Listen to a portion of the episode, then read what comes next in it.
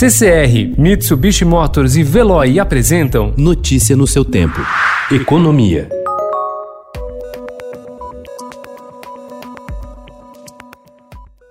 O Brasil abriu mais de uma loja virtual por minuto desde o início do isolamento social em março. Em pouco mais de dois meses, foram 107 mil novos estabelecimentos criados na internet para a venda dos mais diferentes produtos, como alimentos, bebidas, roupas, calçados e produtos de limpeza. Esse foi o caminho encontrado por muitas empresas para amenizar a súbita queda de faturamento por causa da pandemia, segundo o levantamento feito pela Associação Brasileira de Comércio Eletrônico entre 23 de março e 31 de maio.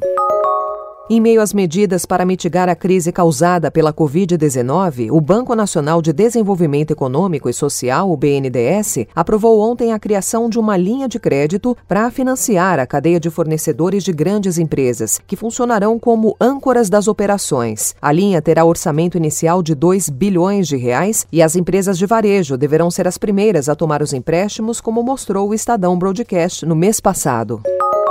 A equipe econômica já se movimenta para tentar barrar o ímpeto de parlamentares por um novo e amplo programa de parcelamento de débitos tributários. O projeto apresentado na quarta-feira na Câmara cria um super refis para dívidas contraídas até o fim da pandemia, com perdão de até 90% de multas. A ideia do governo é que o assunto seja discutido junto com a proposta de reforma tributária. Nessa disputa, o Ministério da Economia ganhou ontem o apoio do presidente da Câmara, Rodrigo Maia. Oito dias após a sanção do socorro a estados e municípios, o presidente Jair Bolsonaro autorizou a abertura de um crédito extraordinário para efetivar a liberação dos mais de 60 bilhões de reais aguardados por governadores e prefeitos para fazer frente aos gastos durante a pandemia do novo coronavírus. A medida provisória foi publicada ontem em edição extra do Diário Oficial da União.